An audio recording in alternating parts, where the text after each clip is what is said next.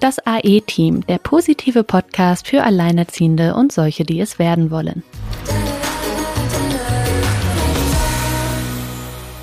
Hallo ihr Lieben und herzlich willkommen zu Teil 2 mit äh, der lieben Birke Strack, unserer Rechtsanwältin im Familienrecht.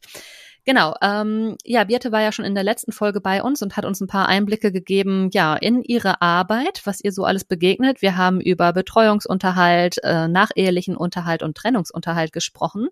Und äh, wir haben auch ein paar von euren Fragen gesammelt, beziehungsweise Silke hat ein paar äh, von euren Fragen gesammelt in ihren Gruppen. Und ähm, ja, da wollen wir heute mal drauf eingehen. Wir werden diese Fragen weitergeben an Birte und sind ganz gespannt da auf die Antworten. Silke, du hast gesammelt. Wie hast du diese Flut an Fragen erlebt und wie hast du äh, ja die Fragen dann ausgewählt für unsere Liste? Ja, ich äh, stehe ja jetzt schon ein bisschen länger mit Birte in Kontakt. Ich habe jetzt in der Facebook-Gruppe Gut Alleinerziehend den Anwaltsdienstag gestartet. Also immer Dienstag findet ihr einen von Birte verifizierten Inhalt, äh, beziehungsweise teilweise Sachen, die sie sie auf ihrer Seite und auf ihrem Insta-Account hat, weil ich es sehr, sehr gut finde, dass es halt eben von einer Juristin stammt und somit auch äh, rechtskräftig oder zumindest äh, sehr viel besser geeignet ist, sich zu informieren, als über äh, Hören und Sagen. Wir hatten ja von Birte jetzt schon erfahren in der letzten Folge, wenn man googelt, äh, kann man teilweise wirklich haarsträubendes finden, wenn man nicht ganz genau weiß, wo man, wonach man suchen soll. Deswegen habe ich da ähm, auch, äh, weil natürlich auch Fragen zu diesen Themen, das war natürlich sowas wie Betreuungsunterhalt, Trennungsunterhalt, aber auch Eheverträge waren dabei. Das haben wir jetzt ja auch in der ersten Folge gehört von Birte. Ähm, sehr schöne Fragen dabei. Ich habe natürlich jetzt nur diese ausgewählt, die auch ähm, bei Birte, denke ich, richtig sinnvoll aufgehoben sind und wo man eine richtig, richtig gute Antwort dazu bekommt. Und ähm, ja, liebe Birte, ich bin sehr froh und äh, dass du heute bei uns bist und ich glaube auch die ganze Community äh, sehnt sich nach dieser Folge, weil ich tatsächlich gemerkt habe, dass es einen sehr, sehr großen Bedarf gibt an Beratung juristischer Natur und ähm, ich weiß nicht, wie du es erlebst, aber ähm, also das hat bei uns, also hier in der Gruppe wirklich, äh, ist sehr gut aufgenommen worden. Hm, ja, also es ist generell so, aber das ist jetzt auch keine neue Entwicklung. Das erlebe ich eigentlich schon die letzten Jahre so, dass es sehr viel ähm, Unwissen gibt, was Unterhaltsrecht anbelangt, weil viele doch durch die Reform 2008 verunsichert ähm, sind, ja, und jetzt denken, es gibt keinen Unterhalt mehr oder nur noch sehr mhm. eingeschränkt. Es lohnt sich gar nicht, das danach zu gehen, ja. Ähm, und das ist definitiv nicht so. Also insbesondere, wenn so der Grund für Unterhalt ist, dass man Kinder betreut, gibt es da wirklich wirklich noch sehr gute Möglichkeiten. Klar, Voraussetzung ist immer, dass der andere Elternteil auch Geld hat, ne? weil mhm. wenn der auch selbst kein Geld hat, kann, muss der natürlich auch nichts bezahlen. Mhm. Ähm, aber wenn, wenn das Geld grundsätzlich da ist, ähm, hat man da sehr gute Möglichkeiten, das auch durchzusetzen. Mhm. Ja, wunderbar. Da würde ich sagen, starten wir direkt mal in die Fragen. Ich habe sie, wie gesagt, so mitgebracht, wie sie mir gestellt wurden und ähm, finde es auch gut, wenn du, Birte, wirklich auch ganz ehrlich antwortest oder auch sagst, äh, das kann man so vielleicht gar nicht direkt sagen, weil da einfach mehr Einblick fehlt. Aber ich denke, die ein oder andere Frage lässt sich bestimmt gut beantworten. Ich fange, weil wir gerade auch mit der letzten Folge mit dem ganzen Unterhaltsthema ja abgeschlossen haben, direkt mal mit dem Unterhalt an. Also ich habe hier die Frage, Frage bekommen, ich würde gerne wissen, ob ein, einem Trennungsunterhalt zusteht, auch wenn man einen Wohnvorteil hat. Vielleicht erklärst du kurz das, den Wohnvorteil mhm. und was das mit dem Trennungsunterhalt zu tun hat. Genau. Ja, das das ist so, der Wohnvorteil. Ich sage gleich mal, was es ist. Ich sage ähm, aber vielleicht erst mal vorher, der wird einfach nur in die Unterhaltsberechnung eingestellt und zwar wie Einkommen. Mhm. Jetzt erkläre ich, was Wohnvorteil ist. Also der Wohnvorteil ist praktisch die Ersparnis, die man dadurch hat, dass man keine Miete zahlen muss, wenn man im eigenen, in der eigenen Immobilie wohnt. Und da ist es auch egal, ob die einem selbst gehört oder ob sie dem anderen Elternteil gehört oder ob sie einem gemeinsam gehört. Ähm, mhm. So, und dann muss man natürlich das kostenlose Wohnen bewerten. Ähm, da ist die Bewertung im Trennungsjahr anders als nach dem Trennungsjahr. Im Trennungsjahr wird gesagt, es wird geguckt, ähm, wie viel müsste man denn für eine Wohnung ausgeben, wenn derjenige, der im Haus geblieben ist, ausgezogen wäre, weil das ist meistens ja kleiner als zum Beispiel ein Haus oder eine mhm. Wohnung. Und dann wird einem das angerechnet. Also man sagt zum Beispiel vielleicht eine Zwei-Zimmer-Wohnung für 700 Euro, aber jetzt vielleicht nicht das Haus für 1500 Euro. Mhm. Und dann werden einem diese 700 Euro wie Einkommen in die unter angerechnet, also wie Einkommen in die Unterhaltsberechnung eingestellt. Mhm. Und dann muss man eben eine Gesamtrechnung machen und dann kommt es darauf an, ob es immer noch einen Einkommensunterschied gibt. Und wenn es mhm. den gibt, ist der noch auszugleichen. Also mhm. die konkrete Antwort auf die Frage, ja, man kann auch Trennungsunterhalt bekommen, wenn man einen Wohnvorteil hat. Wunderbar, vielen Dank dafür. Ich starte direkt mit der nächsten Frage. Ähm, die ist zweiteilig. Ähm, mhm. Ich glaube, das eine ist nur so Nicken oder Kopfschütteln. Also der erste Teil bedeutet, mein Noch-Mann ist Beamter. Daher hat meine GKV, ich nehme an, das heißt gesetzliche Krankenversicherung, oder? Ja. Mich mhm. während der Elternzeit ja. nicht beitragsfrei versichert und ich und mein Kind oder unser Kind waren als Angehörige bei ihm mitversichert. Nachdem ich mich getrennt habe, hat er mich einfach herausgekündigt und ich musste uns für monatlich 217 Euro freiwillig gesetzlich versichern in die, in die gesetzliche. Dieser Beitrag wurde dem Trennungsunterhalt nicht zugeschlagen und ich bleibe darauf sitzen. Ist das richtig? Also für Kinder ähm, kann man das als Mehrbetra Mehrbedarf geltend machen, die, ja, die, die Krankenkassenkosten. Ja mitversichert, ne? Dabei, wenn man ähm, privat krankenversichert ist, muss man die Kinder ja extra mhm, bezahlen. Genau. Ne? Ja, genau, aber ja in der gesetzlichen... Und das kriegt man ähm, ja. Ähm, aber da ging es doch. Ähm, sie wollte nur wissen, ob es im Trennungsunterhalt ja. nicht äh, sozusagen berücksichtigt wird, dass sie jetzt da mehr Ausgaben für die Versicherung hat. Nee, der Bedarf, der Bedarf beim Trennungsunterhalt ähm, wird äh, nach dem Halbteilungsgrundsatz berücksichtigt. Wenn sie aber Einkommen zum Beispiel hat, mhm. ja, also äh, es wird nicht draufgeschlagen, aber es ist, wird Inzident berücksichtigt. Also wenn sie Einkommen hat und muss dann oder auch zum Beispiel einen Wohnvorteil hat, ja, und hat Ausgaben für ähm, eine Krankenversicherung, dann kann die das vom Einkommen abziehen. Mhm. Ja, okay. also so rum wird's berücksichtigt. Okay. Soll ich mal die, den zweiten ja. Teil der Frage machen? Genau, da erklärt sich nämlich auch so ein bisschen ihre Grundsituation. Äh, den Trennungsunterhalt verweigert er seit nunmehr zwei Jahren. Das heißt, ich muss den einklagen. Kann ich gezwungen werden, Ratenzahlung zu akzeptieren? Ich bin mangels seiner Zahlung, mangels Einkommen, sie ist nämlich in Elternzeit, mhm. und seiner Klage Wut hoch verschuldet. Mhm. Also eine Ratenzahlung muss man, wenn man einen Anspruch hat, nicht akzeptieren. Die Frage ist nur, ähm, was macht man dann? Ja, mhm. ähm, dann vollstreckt man. Und ähm, da gibt's natürlich auch, aber da, also da gibt's, also wenn man dann vollstreckt, ja, ist natürlich auch nur das zu bekommen ähm, bis zur bis zur Grenze eben, ne, bis zur Pfändungsgrenze. Ähm, und das ist, ist natürlich auch fast nie der ganze Betrag, außer man kann irgendwo in Vermögen vollstrecken. Aber wenn man Arbeitseinkommen vollstreckt, ähm, ist da ja irgendwo, ist das auch begrenzt. Ähm, aber da vielleicht noch mal was zusätzlich, dieses, diese normalen Pfändungstabellen, die für normale Gläubiger gelten, die gelten im Unterhaltsbereich nicht. Wenn man eine Unterhaltsforderung hat, dann wird der Selbstbehalt oder die Pfändungsfreigrenze, die ist auch anders als der unterhaltsrechtliche Freibetrag, wird vom Gericht individuell festgelegt ähm, und ist deutlich niedriger als die allgemeine Pfändungsgrenze. Mhm. Also man hat also, mehr Chancen. Ja, also auch wenn, und man ist auch vorrangig. Also wenn mhm. alle anderen Gläubiger nichts mehr kriegen, kriegt man als Unterhaltsschuldner ah. trotzdem noch was. Und auch in der Insolvenz verfällt es nicht. Man mhm. muss es anmelden und wenn die, das Insolvenzverfahren abgeschlossen ist, kriegt man auch die Rückstände dann noch, die verfallen nicht. Also das ist nicht mhm. von der mhm. Restschuldbefreiung erfasst. Was mich an dieser Frage noch ähm, auffällt, ist diese, diese, ich bin durch seine Klagewut hoch verschuldet. Das ähm, wir hatten ja im Vorgespräch auch schon mal sowas von finanziellem Missbrauch. Äh, das mhm. würde ich jetzt gar nicht zu groß ausrollen, aber was, was hat man denn, also das finde ich auch manchmal so krass. Ich, der, der das Geld hat, sitzt oft am längeren Hebel. Ja, mhm. wir hatten ja auch in der ersten Folge schon von Sina äh, zu ihrer, zu ihrer Prozess- und Verfahrenskostenhilfe da was gehört. Ähm, wie siehst ja. du das? Also was hat man da für Möglichkeiten? Also man hat schon die rechtliche Möglichkeit, das steht auch im Gesetz drin, durch eine einstweilige Anordnung auch die Prozesskosten für den Prozess gegen den Partner vom Partner einzuklagen vorab. Mhm. Das mhm. geht, mhm. aber auch das ist natürlich Aufwand. Da ist übrigens auch kein Anwaltszwang, das kann man mhm. auch selbst machen. Ähm, das geht.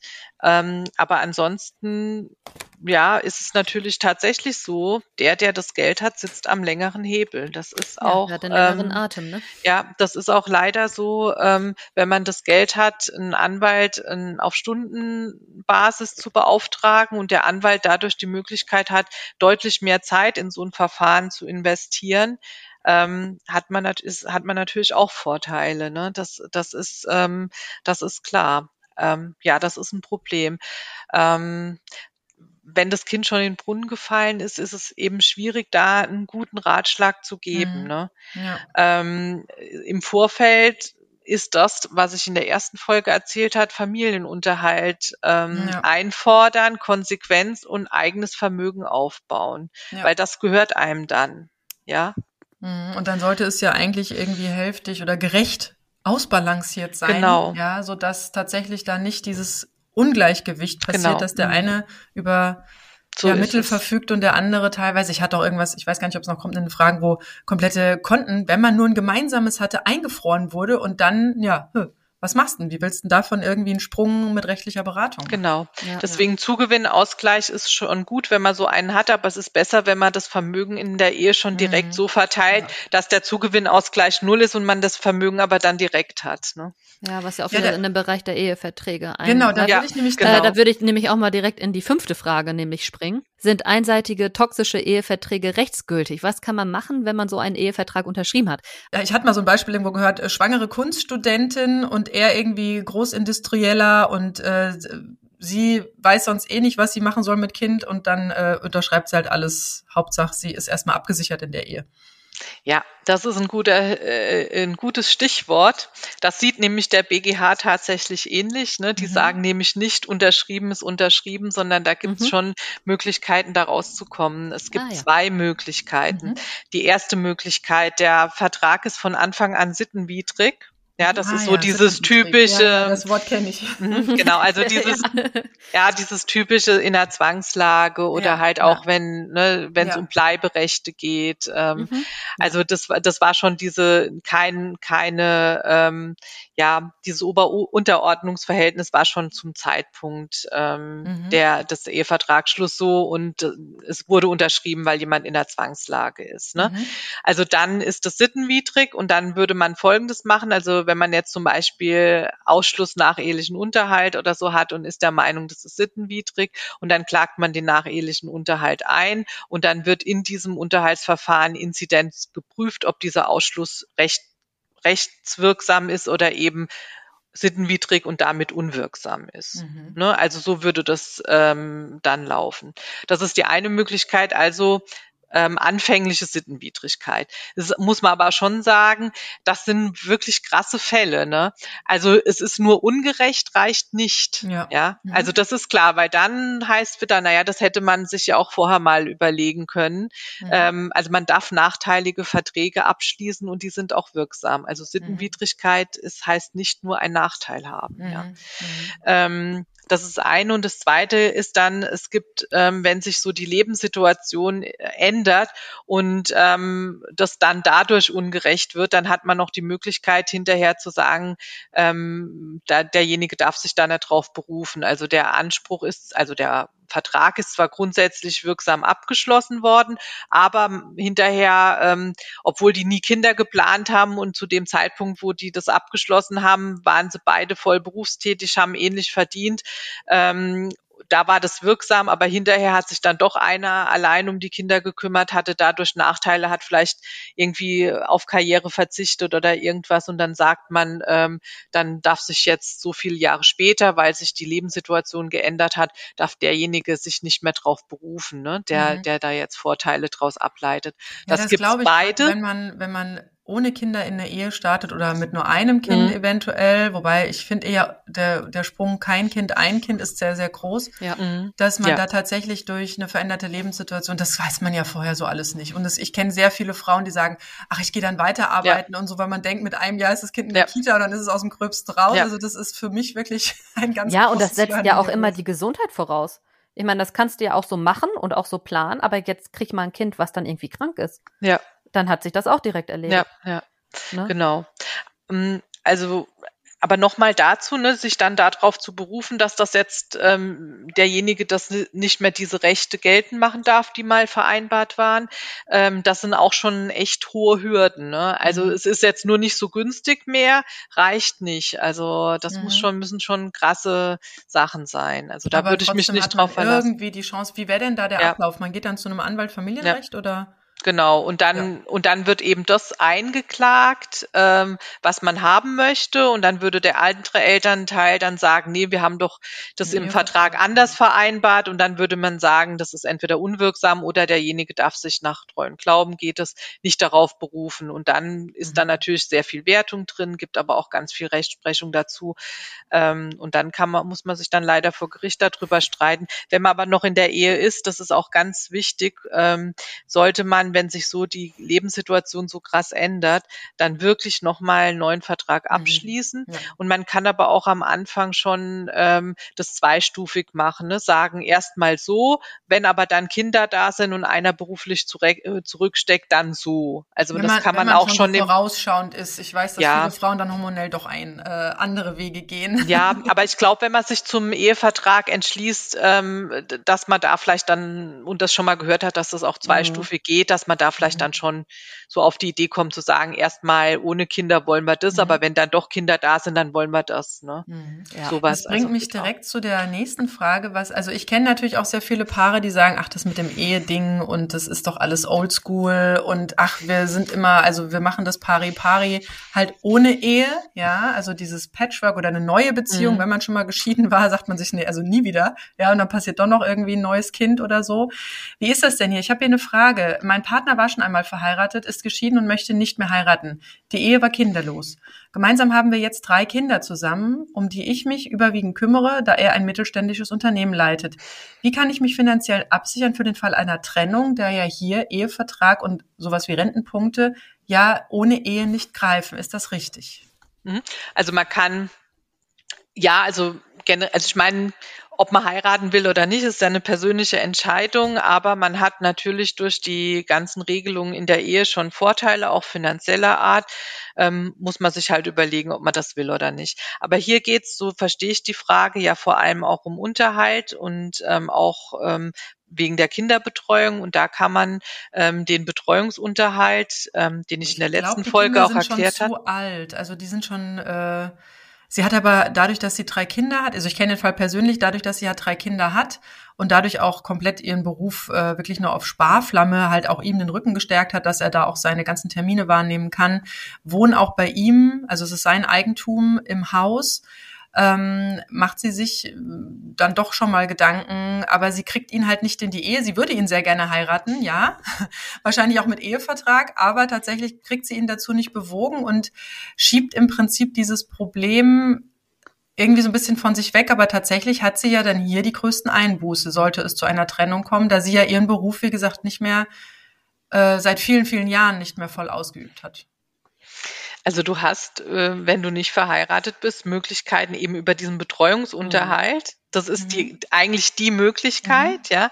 Ähm, das geht auch, wenn die Kinder älter sind als mhm. drei Jahre, natürlich. Und ähm, aufgrund von einer Vereinbarung auf jeden Fall. Also wenn die sich darüber einig sind, dass sie beruflich auch darüber hinaus zurückstecken soll und mhm. Kinder betreuen soll, können die natürlich auch einen Betreuungsunterhalt vereinbaren, der über das dritte Lebensjahr hinausgeht. Das ist mhm. unproblematisch.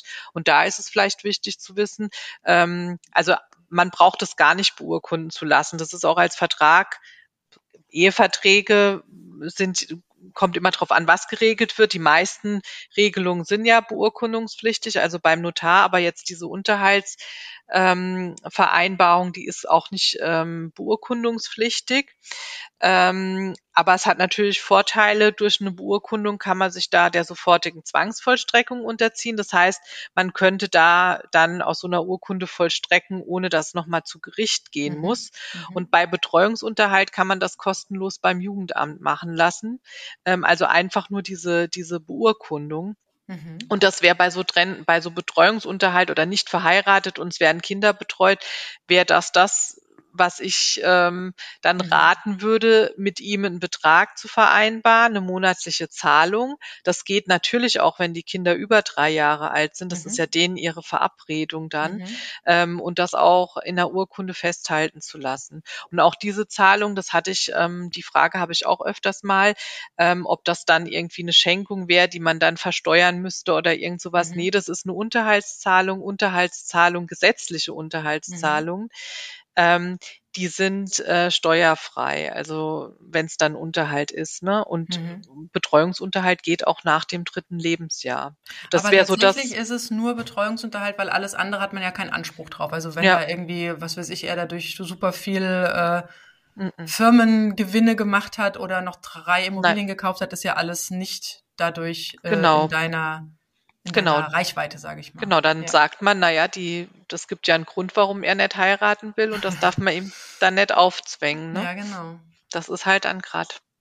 Klar, die ähm, eine Ehe ist letztendlich ähm, juristisch gesehen ist das die Verabredung, dass man zusammen wirtschaften will und füreinander aufkommen will. Mhm. Und ähm, wenn man nicht heiraten will, heißt das, dass man nicht füreinander aufkommen will, außer eben was die Betreuung der Kinder anbelangt. Ja. Aber genau. alles andere, auch hier so Rentenpunkte oder man hat auch keinen Anspruch auf äh, irgendwie Rente, ne, was man als verheirateter Partner ja hat. Ähm, also hat man keinen Anspruch, eben nur diesen Betreuungsunterhalt. Und, und mir fällt gerade ein, was ist jetzt, wenn der Partner sterben würde? Weil wir hatten ja Inga mit dem Thema Witwe.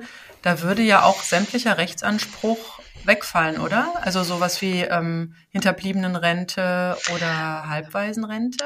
Na, Halbwaisenrente also mit, ja also Nee, Halbweisen, nicht, genau. genau. Also mit, ähm, mit Hinterbliebenenrente kenne ich mich nicht ja, aus, aber ähm, genau, aber ich gehe davon weil aus, dass ja man die weil sie ja nicht bekommt, verheiratet weil sie nicht ja, verheiratet genau, waren, bin ich mir sogar eigentlich relativ sicher, obwohl ich mich da jetzt nicht fachlich mit auskenne. Wunderbar. Ähm, ähm, wie sieht das denn jetzt aus, wenn, ähm, wenn man nicht gemeinsam in Deutschland wohnt, ähm, sondern äh, hier ist die Frage. Kann ich Unterhalt für mein Kind auch im Ausland durchsetzen? Wir sind getrennt, aber noch nicht geschieden und ich bin mit unserer Tochter in die Türkei ausgewandert. Er zahlt nichts, Unterhaltsvorschuss läuft noch bis zur Abmeldung aus Deutschland, danach nichts mehr, auch kein Kindergeld. Was habe ich für finanzielle Möglichkeiten, beziehungsweise gibt es da irgendeinen Rechtsanspruch, dass jemand, der in Deutschland wohnt, da auch nach deutschem Recht irgendwie belangt werden kann? Ja, also äh, ganz generell ist es so, dass man ähm, bei so Auslandsbezug immer gucken muss, ähm, welche, welches Gericht ist zuständig, ne? also in welchem Land und dann im zweiten Schritt nach welchem Unterhaltsrecht ist der Fall mhm. ähm, zu beurteilen. Mhm. Ähm, und ganz abgekürzt, also man muss das, wenn man da Fragen hat, kommt auch auf die Länder drauf an, ähm, das dann nochmal beim Anwalt vielleicht abfragen. Bei, bei, jetzt hier ist es so, weil der Vater in Deutschland ist, sind die deutschen Gerichte für Unterhaltsverfahren mhm. weiter zuständig und das wird auch nach deutschem Recht ähm, entschieden. Mhm.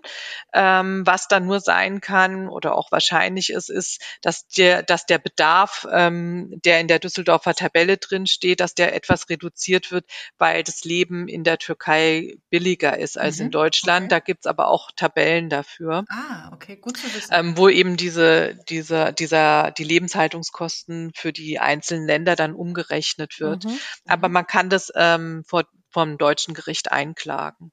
Das ist gut zu wissen, gerade weil wir ja auch immer mal wieder was mit Auswandernden zu tun haben, Sina, ne? Ja. Ähm, das ist da tatsächlich. Ähm, Aber Kindergeld ist klar, da, da nehmen sie ja regelmäßig diese Ringe hoch, die dann ja. irgendwelche Geburtsurkunden eingereicht haben und dann Geld abziehen für Kinder, die im Ausland sind die überhaupt nicht in Deutschland sind. Da gibt es natürlich auch eigentlich kein Kindergeld. Mhm. Ja, das aber da muss dann mal durch die Presse, ne? Mhm. Aber da muss also jetzt für den Fall eventuell nicht, aber da muss man sich trotzdem noch mal auch informieren und vielleicht als erstes mal auf der Seite von der Familienkasse lesen. Es gibt auch Konstellationen, wenn man in wenn ein Elternteil in Deutschland Steuern bezahlt, ja. dann hat er eventuell auch einen ah, Anspruch, ah, okay. auch wenn das Kind nicht in Deutschland lebt. Aber die Voraussetzungen muss man eben gucken, mhm. genau nachgucken gucken ne? und dann auch vielleicht mal bei der Familienkasse sich beraten lassen. Da kann man auch fragen. Mhm. Hier genau. kommt noch eine ganz spannende Frage, wie ich finde. Ähm, laut Anwalt soll ich auf meinen Versorgungsausgleich verzichten, da ich im Gegenzug eine gegenseitige Unterhaltsverzichtserklärung möchte. Hintergrund ist, dass mein Ex-Mann schwere Depressionen hat und ich künftig nicht für seinen Unterhalt aufkommen möchte. Ich weiß aber leider nicht, inwieweit mir hier Nachteile entstehen, wenn ich auf den Versorgungsausgleich verzichte. Hier wäre ich für eine Auskunft oder Empfehlung dankbar. Also ich kann natürlich nicht sagen, in dem konkreten Fall, ja, was ihr dafür klar. Nachteile entstehen können, ähm, aber vielleicht erkläre ich mal ganz kurz, was ein Versorgungsausgleich ist. Ähm, also man erwirbt ja Rentenpunkte oder auch Anwartschaften in einer ähm, betrieblichen Altersvorsorge oder in der privaten Altersvorsorge. Und ähm, wenn man einen Scheidungsantrag stellt, ist es so, dass ähm, die Anwartschaften, die man in der ähm, Ehezeit erwirbt, die werden jeweils geteilt. Ne? Also der Mann kriegt die Hälfte dessen, was die Frau erworben hat, und die Frau kriegt im Gegenzug die Hälfte dessen, was der Mann erworben hat. Ne? Mhm. Das ist der Versorgungsausgleich. Und der wird auch äh, von Amts wegen immer durchgeführt. Also auch wenn man das gar nicht beantragt. Also das wird bei jeder Ehe durchgeführt. Ähm, bei ganz kurzen Ehen nur auf Antrag, aber ansonsten immer.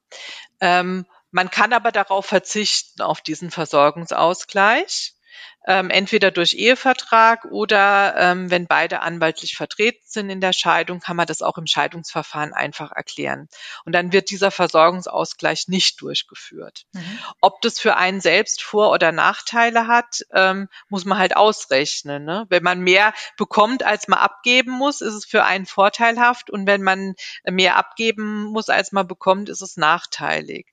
Ähm, wenn jemand selbstständig ähm, war, ist es sehr oft nachteilig, wenn man Rentenpunkte abgeben muss, ja. Also vorteilig, wenn man mhm. darauf verzichtet, weil die oft nicht eingezahlt haben. Mhm. Aber das ist einfach, muss man halt einfach in jedem Fall individuell gucken. Man kriegt dann im Scheidungsverfahren von den einzelnen Rententrägern dann auch Auskunft, ne? wie, wie viel mhm. da angespart wurde bis jetzt. Und dann kann man mal gucken.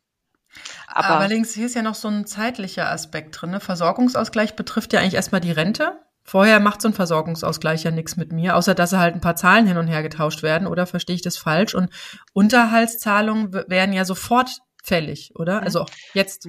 Ja, also die Genau, also die Rentenpunkte das, oder die Rentenanwartschaften werden ausgeglichen, da kriegt man auch kein Geld ausgezahlt, genau. sondern das wirkt sich erst aus, wenn man dann eben den Anspruch hat. Ja, mhm.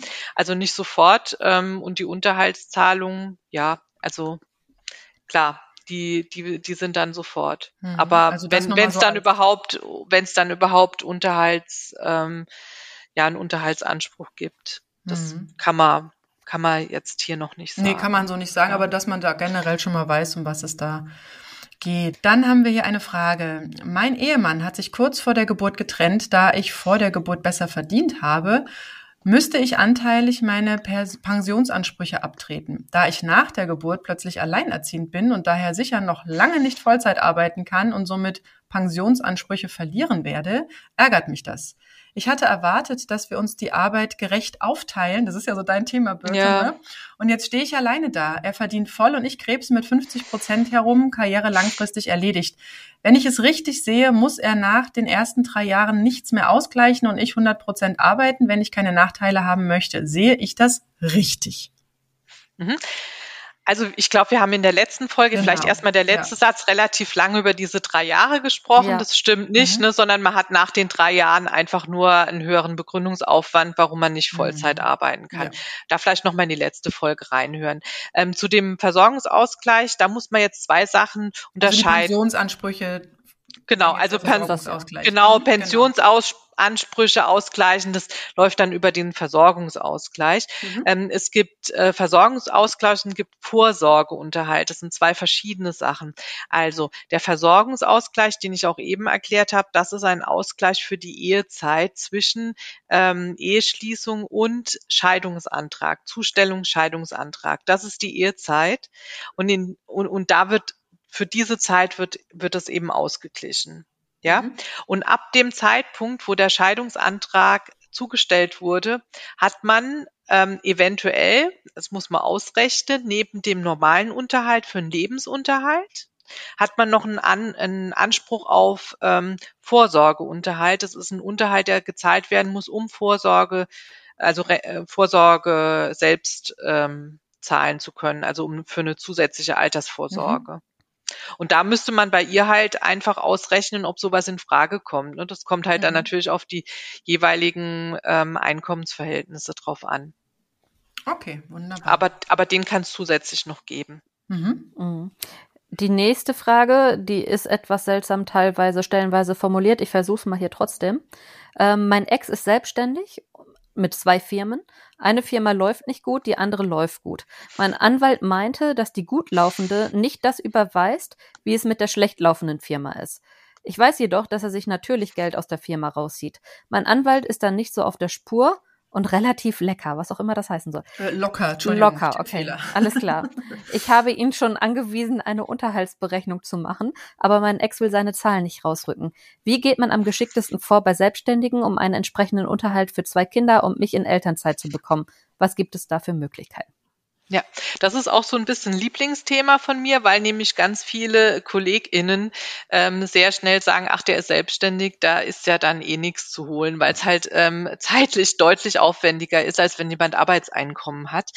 Ähm, aber das stimmt, das stimmt so nicht. Also erstens, man hat immer bei Selbstständigen Probleme, überhaupt mal die Unterlagen zu bekommen, um was ausrechnen zu können. Das machen die auch mit Absicht. Ne? Das ist schon mal das erste Problem.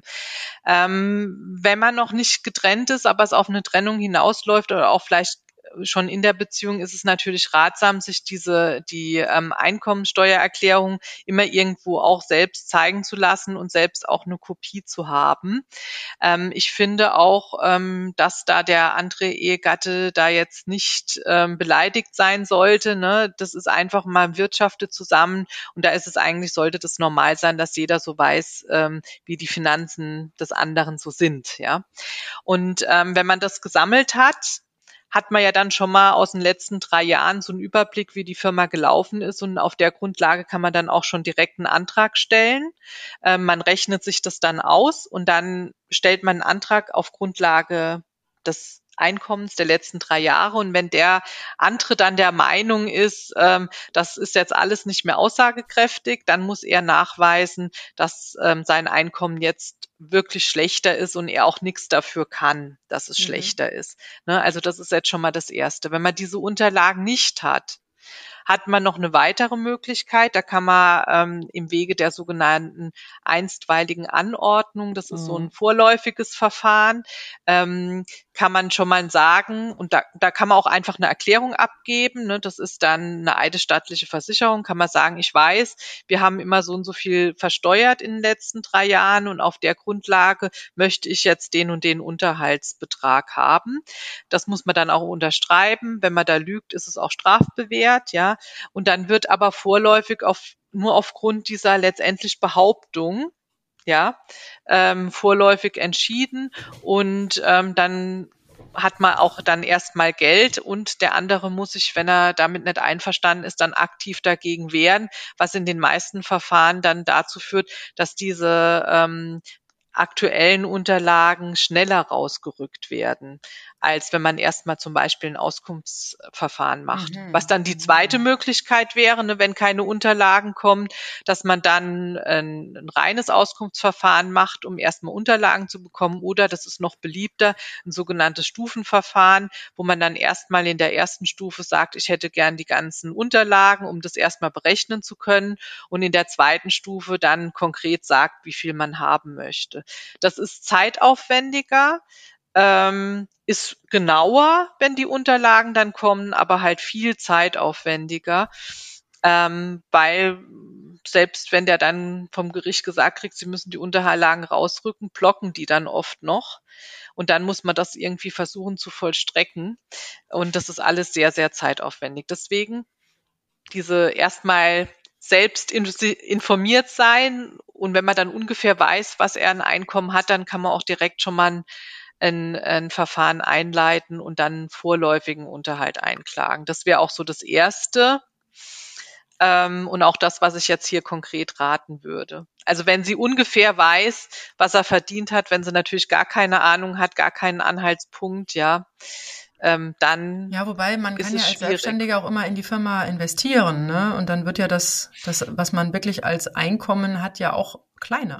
Ja, das ist auch super, dass du diese Nachfrage noch, noch stellst, weil das ist auch so ein zweiter Punkt. Ähm, das steuerrechtliche Einkommen und das familienrechtliche Einkommen ist nicht das gleiche, ja. ja?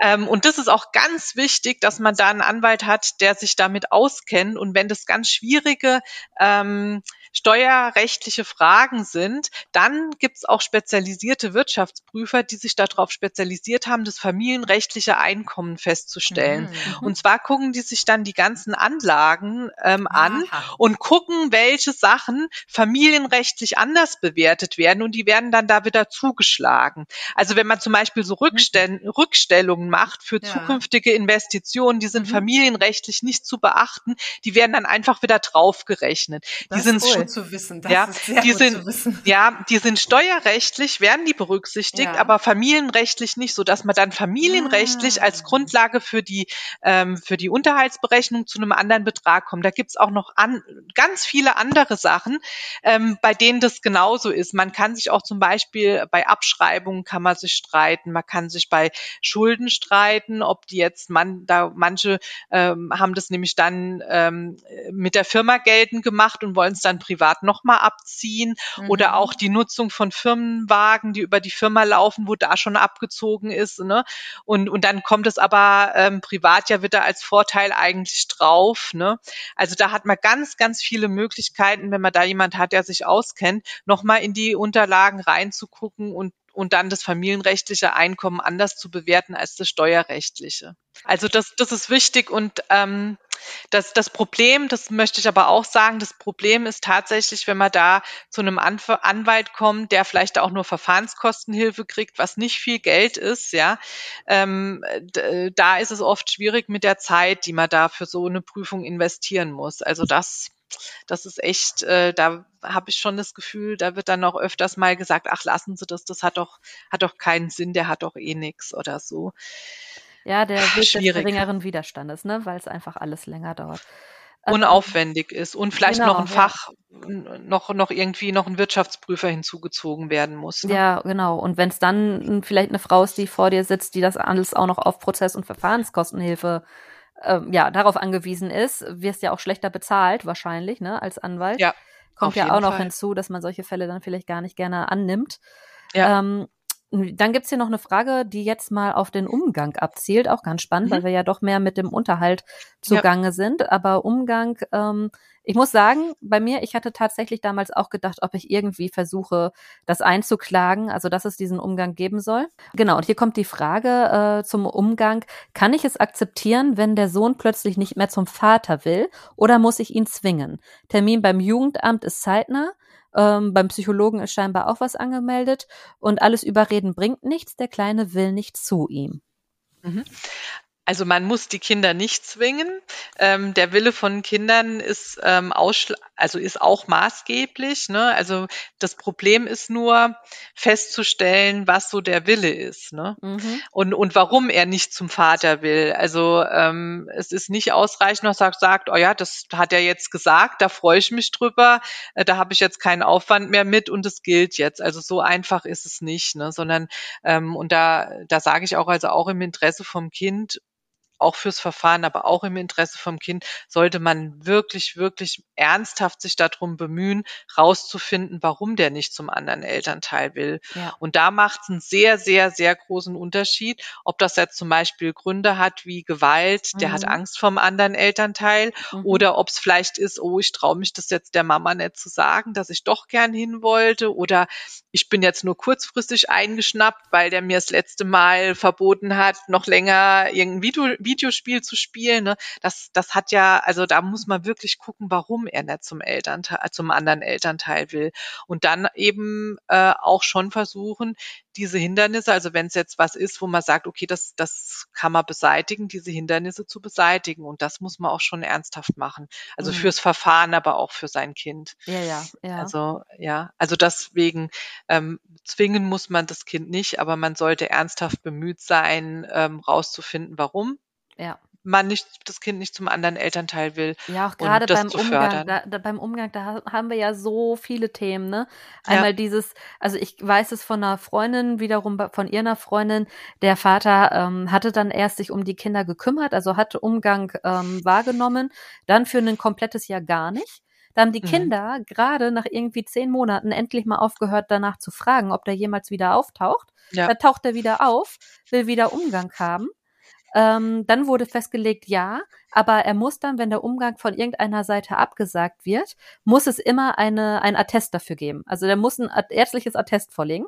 Dann hat mhm. er sich nach zweimal Umgang erstmal vom Psychologen einen Attest mhm. geholt, weil das ist ja jetzt, gilt dann ja auf unbestimmte Zeit, wenn er sich jetzt psychologisch was äh, andichten lässt. Also ähm, da sind ja so viele Dinge auch möglich, wo man ja dann da auch als Mutter manchmal ratlos steht und sich denkt, ja, ja ich kann meine Kinder gar nicht davor schützen. Es ist gar ja. nicht möglich.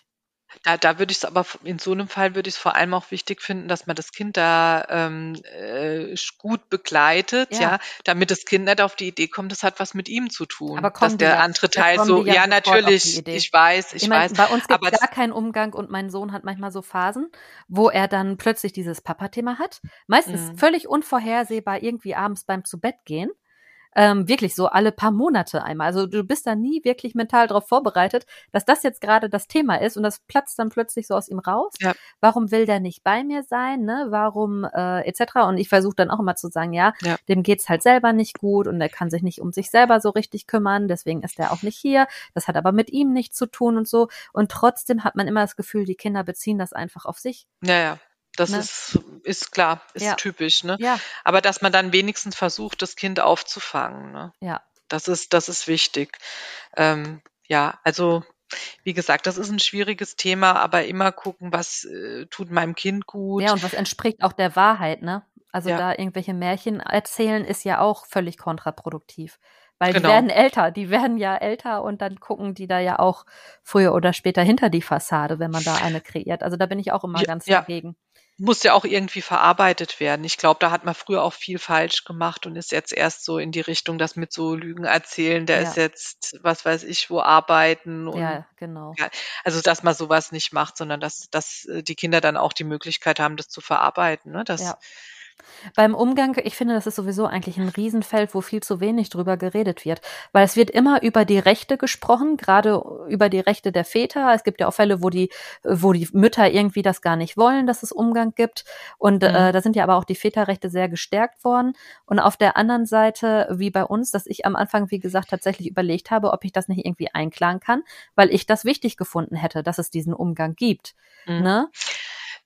Da, da kann ich auch noch was dazu sagen. Also richtig einklagen kann man das nicht, mhm. aber es gibt mittlerweile ähm, Kollegen, die ich habe das noch nicht gemacht, aber es gibt Kollegen, die das so befürworten, dass man sagt, auch wenn man weiß, dass man das Umgangsrecht nicht für sein Kind einklagen kann, also den anderen äh, Ehepartner oder Ex Partner, Vater ne, dazu zwingen kann. Die, die leiten dann trotzdem ein Umgangsverfahren ein und stellen diesen Antrag in der Hoffnung, dass halt über das Gericht überhaupt dann nochmal so ein Dialog stattfindet und man dann ja. doch zu einer Einigung kommt. Also die wissen das, dass es diesen also dass man, also dass es keine Verpflichtung gibt, die man dann vollstrecken kann. Aber die erhoffen sich aus diesem Verfahren halt einfach, dass mal wieder was in Gang kommt und machen das deswegen. Ja, ja, genau. Oder auch zum Nachweis fürs Kind, dieses, man hat sich darum bemüht, ne? Das mhm. ist vielleicht auch noch ein Aspekt. Ähm, nächste ja. Frage, auch super spannend, greift auch ein bisschen in die Düsseldorfer Tabelle ein, weil die Berechnungen fußen ja eigentlich auf der Annahme, dass es ein Residenzmodell gibt, ne? So ist ja, mhm. äh, meine ich, die Düsseldorfer Tabelle damals äh, entstanden. Ähm, ja. Da ist jetzt die Frage, kann man finanzielle Entschädigung verlangen, wenn der Kindsvater sein Kind nicht sehen möchte und somit keine Betreuung übernimmt? Man sitzt ja alleine auf den Kosten für Babysitter etc., wenn äh, man auch mal freie Zeit braucht. Beziehungsweise, äh, man könnte ja jetzt sagen, also mein Gedanke war jetzt, naja gut, wenn er Unterhalt zahlt, ne, zahlt er halt Unterhalt, ist ja losgelöst von der, vom Umgang. Aber wenn man sich da mal überlegt, wie denn diese Summe zustande kommt und es darauf fußt, dass er ja eigentlich jedes zweite Wochenende das Kind hat, das ja in diese Berechnung eigentlich mit reinfällt und das nicht der Fall ist, kriegt man ja eigentlich, wenn man sich 100 Prozent allein um alles kümmert, immer noch zu wenig. Also, die Betreuung wird nicht über 'n Kindesunterhalt bezahlt und ist auch in den Sätzen nicht eingerechnet. Das läuft über 'n Betreuungsunterhalt, ne? Mhm. So. Ähm, dann ist es so, also es gibt da keine Rechtsprechung dazu, dass man dann einen Zuschlag kriegt. Ja, es gibt nur die umgekehrte Rechtsprechung, dass ähm, wenn jemand mehr als 100 Prozent zahlt und sich mehr als nur so dieses ja. typische jede zweite Wochenende kümmert, dass dann in der Düsseldorfer Tabelle abgruppiert wird. Ja, das ja. heißt, man so das gibt's. Ähm, ich kenne keine Rechtsprechung dazu. Man könnte das mal versuchen, dass man dann sagt, okay, dann gruppieren wir halt auf, wenn er ähm, diese diese genau. ja, also das könnte man probieren, weil es ist schon so diese ab also diese ab so Hoch- und Runtergruppierung in der Düsseldorfer Tabelle. Das entscheidet der jeweilige Richter, ob er das macht oder nicht. Mhm. Das ist nicht fix. Ja. Man könnte das versuchen. Ähm, das ist ja auch dann nicht viel, ne? Das sind ja nur paar Euro immer Unterschied. Ähm, aber jetzt nur deswegen ein Verfahren anstreben würde ich nicht, weil ähm, ja. da es da keine gefestigte Rechtsprechung zu gibt, weiß ich nicht, wie aufgeschlossen ein Richter dann da wäre, das auch tatsächlich zu machen.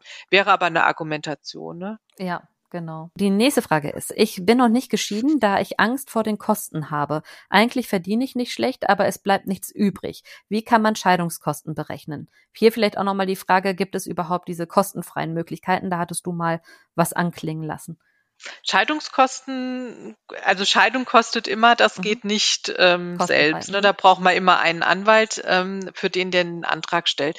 Aber vielleicht, ich glaube, die Frage so zu verstehen, wie die Kosten zu berechnen sind, ähm, so ja. es ist also so ganz vereinfacht ist es so, dass ähm, jeweils das Nettogehalt für drei Monate von beiden Ehegatten zusammengezählt wird. Dann kommt noch ein Zuschlag drauf für die für den Versorgungsausgleich, also wie viel Rente Rententräger da ähm, beteiligt sind, ja, was ausgeglichen werden muss und noch ein Zuschlag für Vermögen und nochmal ein Abschlag äh, wieder für, für ähm, Kosten, die man für Kinder hat. So äh, berechnet sich dann der ähm, der Verfahrenswert und aus diesem Verfahrenswert wird, werden die Gebühren für das Gericht und für den Anwalt berechnet.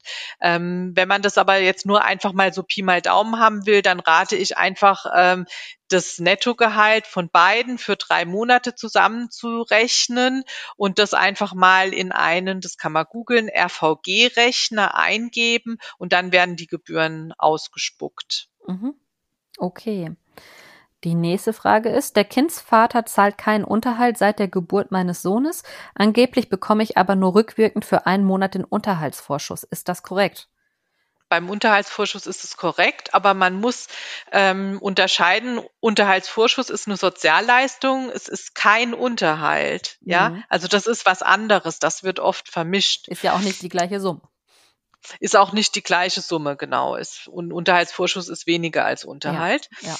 Ähm, aber es ist halt eine Sozialleistung, es ist kein Unterhalt. Ja, und aber beim Unterhalt ist es auch so, Unterhalt bekommt man erst ab dem Zeitpunkt, ab dem man den Unterhalt fordert oder Auskunft über das Einkommen fordert, um den Unterhalt zu berechnen. Und zwar immer rückwirkend auf den ersten des Monats. Das heißt, wenn ich jetzt ähm, irgendwie Mitte Juli ähm, Unterhalt fordere, kriege ich den Unterhalt rückwirkend erst ja. ab 1.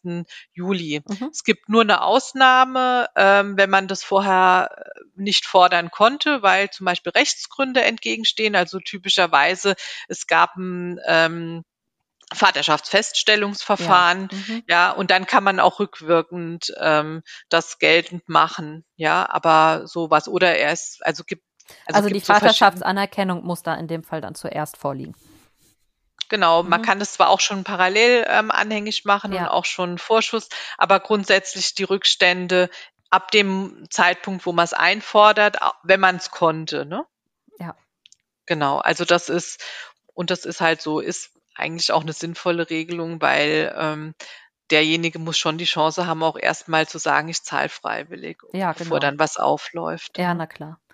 Genau. Ähm, und die letzte Frage aus der Community ist, es heißt, wenn Mama mit Kind unter drei arbeitet, würde dieses überobligatorische Einkommen beim Trennungsunterhalt gar nicht oder nur teilweise angerechnet. Was davon stimmt? Ich arbeite während der Elternzeit in Teilzeit nicht aus Spaß, sondern weil mein Nochmann Unterhaltszahlungen verweigert und ich mit den Kindern ja von irgendwas leben muss. Was davon stimmt? Beides. Ne? Mhm. Es wird nämlich entweder gar nicht angerechnet oder teilweise. Das entscheidet das Gericht ähm, immer im konkreten Einzelfall und man muss da ein bisschen ähm, argumentieren. Aber ich kann auch hier wieder so eine Pi mal Daumen Erfahrungswert durchgeben.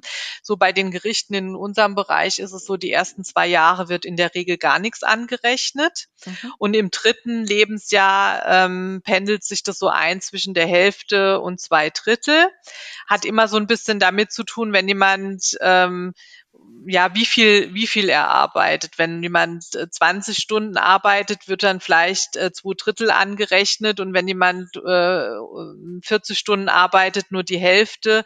Ähm, ich habe auch das Gefühl, dass die Gerichte gucken, wie viel berufsbedingte Kosten davon dann abgezogen werden. Ne? Also wenn man eh schon so viel Fahrtkosten hat, dass man sagt, naja, das lohnt sich eh schon nicht, ähm, wird vielleicht dann mehr berücksichtigt. Also das ist immer individuell, aber Pi mal Daumen, erste zwei Jahre gar nichts, drittes Jahr die Hälfte Mhm. bis ein bis zwei Drittel.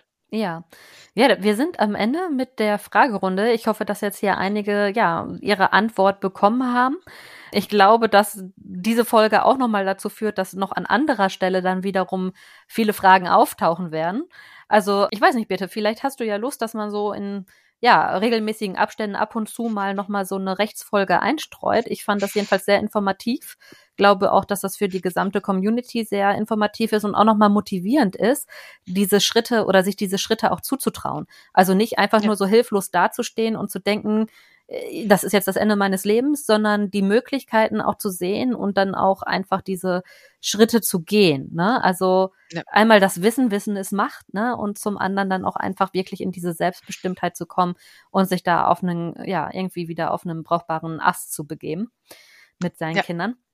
Ja, also ich hätte auf jeden Fall Lust. Schön. Die Zeit ist auch total schnell rumgegangen. Ja. Ähm, und ich hätte sogar auch schon eine Idee äh, für eine weitere Folge. Ich würde ganz gern noch erklären, ähm, im Unterhaltsverfahren äh, ist ja im Hauptsacheverfahren grundsätzlich Anwaltszwang. Ja. Aber es gibt auch so ein paar Möglichkeiten, wie man Unterhaltsforderungen auch selbst ohne Anwalt ähm, geltend machen kann. Und ich glaube, das ist für viele sehr spannend. Ja. Da hätte ich auch noch mal total Lust, eine Folge dazu Ja, zu äh, auf machen. jeden Fall. Ich würde sagen, wir machen direkt den nächsten Termin aus hier nach der Folge und sammeln vielleicht auch noch mal dann zwischendurch Fragen aus der Community ein, weil ich finde, so ein Q&A macht immer richtig Spaß. Und Mhm. ähm, ja, erstmal herzlichen Dank an dich und äh, ich hoffe auf viele schöne weitere Folgen. Ja. ne? Und äh, ja, herzlichen Dank. Und da draußen, wie gesagt, also wir äh, verlinken ähm, alles Mögliche zu Birte in den Show Notes. Wenn ihr noch Fragen habt oder auch Themen habt oder denkt, ich habe hier ein Thema für euch, sprecht da mal drüber oder ihr möchtet selber zu uns in den Podcast kommen, dann könnt ihr uns auch gerne eine E-Mail schreiben an aeteampodcast.gmail.com oder über Instagram das AE-Team. Genau. Ja, ihr Lieben, dann äh, bis zur nächsten Folge. Vielen Dank, Birte. Tschüss. ja. Tschüss. Das war das AE-Team, der positive Podcast für Alleinerziehende und solche, die es werden wollen, mit Sina Wollgramm und Silke Wildner.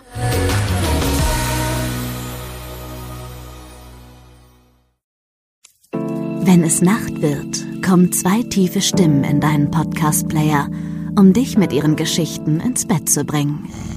Rote Bar ist dein Einschlaf-Podcast zum Einkuscheln und Wegschlummern. Ich hatte mal eine Freundin, wenn wir zusammen im Urlaub waren, dann ging sie in den Pool und dann guckte sie mich an, ah, ich habe schon gemacht. Dann ins Meer, ah, ich habe schon gemacht. Und die machte immer direkt überall ins Wasser rein. Was war sie für eine Rasse? Ein Collie oder? Eine Blondine. Hör ihn zweimal, dreimal, zehnmal und schlaf immer wieder dabei ein. Tim und Matze brummen dich zur Late Night in den Schlaf. Was hältst du so von dickeren Bettdecken? Ich bin sowieso ein kleines Heizkraftwerk im Bett. Ist wirklich so. Ich entwickle wahnsinnige Hitze nachts. Ich schwitze Ja. auch oftmals sehr viel. Na, wenn jemand an mir klebt, das Ach, kann wenn man ich so nicht zu leiden. zweit, kannst du nicht haben. Ja, zu zweit schon, aber bitte, bitte ein bisschen Abstand halten. Also so einschlafen ist okay, aber dann bitte irgendwann lösen und in seinen Bereich rüberrollen. Ich schlafe besser, wenn ich zu zweit schlafe. Ich glaube, es ist Gewohnheit. Das kann sein. Ich glaube, wenn man sich ein halbes Jahr hinter seinen Chef legen würde, dann würde man den von heute auf morgen vermissen. Das ist so ein bisschen wie das Stockholm-Syndrom. Kennst du das? Wenn der Entführer von einem lässt, dann vermisst man den. Schöne Träume mit Rote Bar Podcast, dem entspanntesten Podcast in Deutschland.